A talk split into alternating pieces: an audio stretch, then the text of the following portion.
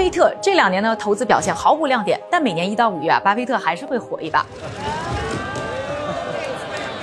无数人线上线下看俩九十多岁的老人唠嗑，可能很多朋友啊，特别是年轻的刚刚开始理财的朋友呢，会好奇为什么九十三岁的巴菲特还那么火，掌握了什么投资密码？这两年业绩平平，为啥还值得我们学习呢？关注我啊，我们今天来一堂的零基础巴菲特投资课，商业侦探家用商业视角破解世界变化。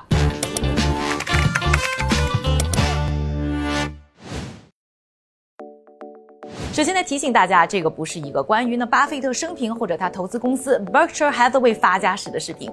关注这个话题呢，你可以一步啊看《雪球》这本书。巴菲特可聊的话题太多了，今天呢，单纯想总结一下他的投资成果和理性分析他的投资特色，给大家参考一下。首先，我们说说巴菲特是不是值得我们学习？巴菲特外号很多，什么股神啊、奥马哈先知，都带着点的神话色彩。但我们啊，不看名气。看数据，二零零八年呢，做世界首富的巴菲特呢，今年在福布斯富豪榜上呢排名第六，在所有投资人当中呢排名第一，总资产呢在一千一百三十亿美元左右。在他后面呢，第二个投资人呢已经是排到第三十八位。我们之前也介绍过的 Citadel 的创始人 Ken Griffin，资产呢还不到巴菲特的三分之一。所以呢，从资产成果上看啊，巴菲特确实是秒杀所有投资人。不但呢业绩很硬核啊，和其他著名的投资人相比呢，巴菲特的方法论呢也算是对普通投资者更友好。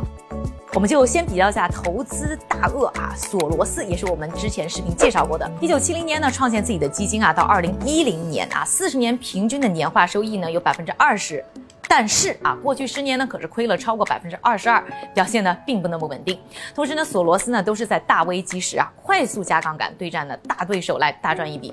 比如说著名的一九九二年击垮英镑的那一笔，玩的呢是高技巧加高风险，并不适合呢普通人。再看看呢平均年收益率啊，表现比巴菲特更高的 James Simons，平均呢年收益率能达到百分之六十六。但这个啊，前数学教授用的呢是复杂的数学模型在投资，对于普通投资者基本没有什么可参考性。而巴菲特呢，就算这两年投资平平，依然是值得普通投资人学习抄作业的投资偶像。而看到呢视频的最后，我相信你一定也会同意。好了，那下面我们来说一说呢巴菲特的投资秘诀。大家呢叫巴菲特股神，但巴菲特呢并不关心 K 线啦、RSI 啦等等技术指数，因为他投资的呢不是股票，而是生意。股票呢只是他呢入手生意的工具。所以呢你会发现啊，巴菲特投资的时候啊，常常不只是做一个小股东，而是呢会控股。那他呢都投什么样的生意呢？巴菲特呢是价值投资的典型代表啊。所谓价值投资，在巴菲特那里呢，指的就是找基本面好的公司，以低于价值的价格买入，长期。持有有没有啊？觉得每句话听着都很有道理，但是呢，就是还是不知道要如何实战操作。所以这里呢，我帮大家梳理了一下巴菲特投资当中更具体的几个特点：一、长期主义；二、管理好现金流；三、看懂利润数据。首先呢，我们来说一下这个投资周期啊。巴菲特呢曾经说过，我们最喜欢的持有期是永远。他真的是这么做吗？可口可乐呢，算是巴菲特最著名的投资案例之一。他呢，在一九八八年呢，第一次投资之后呢，又在一九八九和一九九四年两次加仓，总共呢，投资了十三亿美元。到现在呢，巴菲特依然呢没有退出，还是呢可口可乐最大的股东。而账面收益呢，已经翻了约二十倍。三十五年，别说投资，可能比很多婚姻都要长。为什么长期投资这么重要呢？我们呢来看两个呢有趣的数据，一个呢就是 Berkshire Hathaway 的报告上啊，从一九六五年巴菲特接手到去年的股票平均年化收益是百分之十九点八。另一个呢是同一时期啊，代表美股大盘的标准普尔五百指数的平均年化收益率是百分之九点九，正好呢是 Berkshire Hathaway 的一半。虽然这两个数字呢听着呢似乎都没有那么 exciting，而且绝对的差别也没有那么大。但是哦，从一九六五年开始，经过了五十八年，Berkshire Hathaway 的股票整体收益率达到了百分之三百七十八万七千四百六十四，标准普尔五百指数的回报呢，则只有百分之两万四千七百零八。也就是说啊，当年只投一百美元给巴菲特，现在呢，你能拿到三百七十八万美元。如果呢，把同样的一百美元呢，是投在呢美股大盘，同样的五十八年过去以后啊，你就只能拿到两万五千美元啊。但和那一百美元本金相比，是不是也让你眼前发光呢？有没有感觉到时间确实是投资的好助手？时间呢有如此神奇的作用呢？可能很多朋友也猜到了，是因为呢有复利 （compounded interest） 的存在，就是啊不停的重新投资呢获得的利润去创造更大的价值，也就是传说当中的利滚利。时间越长，这个获利的差异呢就会显得越明显。这个道理呢，相信大家都已经 get 了。但问题又来了，如果是存款啊，或者是买短期国债啊，这个很容易实现。但是在股市当中，如果你不退出，还要长期持有，怎么去实现拿到的利润再投资呢？这个时候呢，我们就要讨论啊，第二点现金流管理的问题。首先呢，巴菲特持有的很多股票呢，有一个共同点，就是有分红。分红呢和利息一样啊，每一次的分红呢，可能呢都不是那么的可观，但是呢，就是能让呢投资者呢定期拿到收益。投资者如果把分红呢不断的再投资呢，就能创造呢更多的价值，达到呢复利的效果。同时啊，因为有分红的现金流，你的实际现金投入呢会越来越少，等于呢降低了你投资当中的风险。而且呢，更好的一点是啊，如果你投对了一个好生意，那么你可以期待分红和股价一样呢，时间越长增长越高。他去买日本，买了以后呢，已经两倍多的回报了。他说呢，当时投资的那个部分，现在本金全都通过两三年的分红啊，什么都已经收回来了。现在剩下就是每年五亿的净的利润。我们呢还是说一说呢可口可乐这个案例啊，在一九九四年呢，巴菲特最后一次加仓的那一年啊，就已经拿到呢可口可乐七千五百万美元的分红，相当于呢是所有投资成本的百分之五点七七，已经不错了吧？到了去年，整体的分红呢是达到了七点零四亿美元，相当于整体投资的百分之五十四点一五。而三十五年下来啊，巴菲特呢在可口可乐公司呢光是分红就拿到超过一百亿美元。不用套现股票哦，就连本带利赚了好几倍，这个呢还没有算上那些分红再投资的收益哦。当然，能够实现呢长期投资呢，还有一个现金流的问题呢，需要管理好，就是投资人或者说巴菲特自己的现金流。一般的投资机构啊，不管是 VC 啊，还是什么对冲基金啊，都是要和呢外来投资者或者说啊 LP 去融资啊，都有一个赎回的周期。比如说呢，对冲基金一般是一到三年啊，VC 呢一般是五到七年，就意味着呢他们有快速投钱的压力，同时也有啊。定期还钱的压力，基本上是不可能像巴老那样啊，等待低价并且终身相伴。为什么巴菲特又可以做到呢？这就要说到呢，巴菲特的资金来源，一个呢是从股市来募资。一九九六年五月十号呢，Berkshire Hathaway 呢完成了 IPO，股票的交易呢就交给市场啦，没有呢交付本金的压力。第二呢就是多年投资的收益积累啊，钱是自己的，也没有呢还款的压力。第三就是呢，我想要说的重点每每年的运营收入，同样呢也是自己的钱。这里呢就要说到呢，巴菲特控股的生意呢有一个共同的特点，就是有稳定良好的现金进账。比如说呢，保险业就是现金流上呢特别有优势的，因为保险公司呢每年呢都会有大量的固定保费收入，它能够支撑它的这个长期的所谓的价值投资理念的。负债端的资金的来源是来源于保险。巴菲特可以自豪地对别人讲：“如果是我看好它的话呢，我今天买入了，明天跌百分之四十，我都一样睡觉睡得很香，睡得着觉。”这个话呢是对的。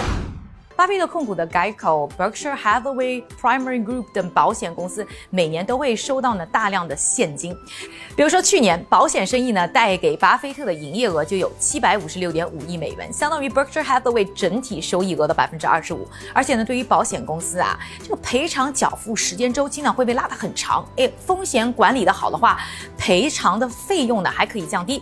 除了呢保险，巴菲特控股的企业呢还有啊什么铁路运输啊、能源啊、零。售啊，制造业等等，也都是呢现金收入比较好的，因为呢不断有大量的现金进账，帮助巴菲特呢不断积累呢投资弹药，所以到今年第一季度呢才能手上握有啊超过一千三百亿美元的现金，强大的现金能力的优势呢。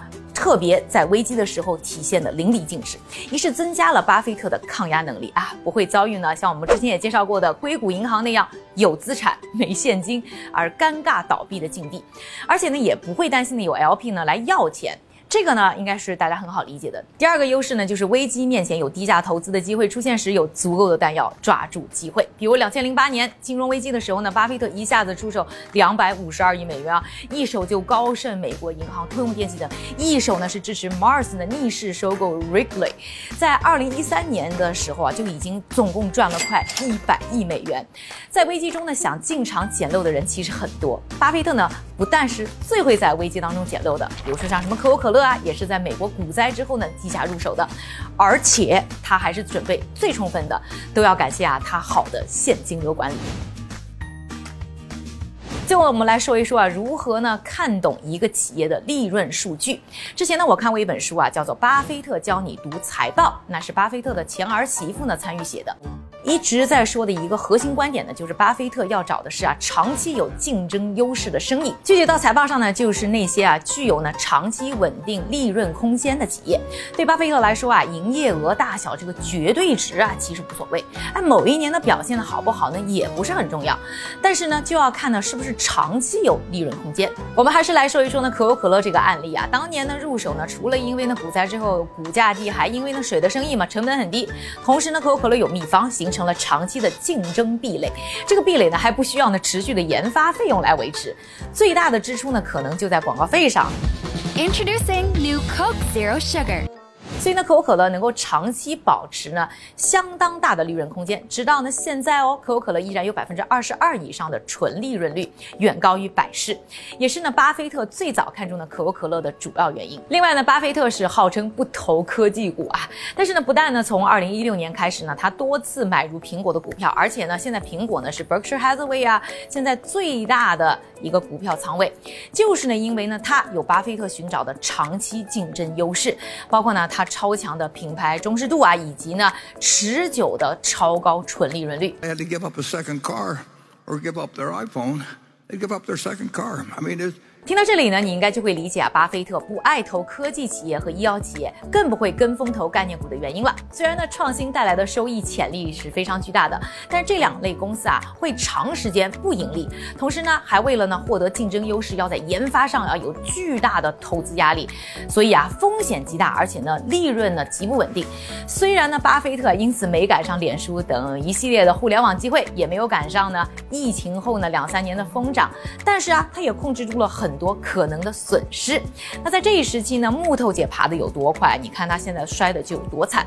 所以这两年呢，虽然表现平平，但巴菲特呢依然值得学习。巴菲特呢很爱说一句话啊：第一条规则，永远不要亏钱；第二条规则。不要忘记第一条规则。这里呢，就和大家分析了巴菲特的投资特色。你会发现呢，是一个风险尽在掌握中，同时呢，收益稳定，交易操作呢又比较便捷的模式。最后呢，还是要说一说呢，我们如何用在我们的实操当中呢？给大家几个呢小建议。一个啊，是减少看自己账户的频次，避免自己因为情绪问题呢过早的放弃一些股票。二呢，就是啊，虽然我们不能像呢巴菲特一样呢，可以从内到外了解一个公司，了解个透，但是呢，你可以从自己的体验、周围人的体验去了解一个业务啊，是是不是能长久？那投了可口可乐和苹果的巴菲特自己啊，可是个死忠用户，尤其是千万不要啊，没搞明白就跟风投资，最容易让自己呢变成韭菜。三呢，就是要多关注呢分红高的股票，尤其是要更关注啊这个分红呢和股价的比例，而不是呢？它的。绝对值。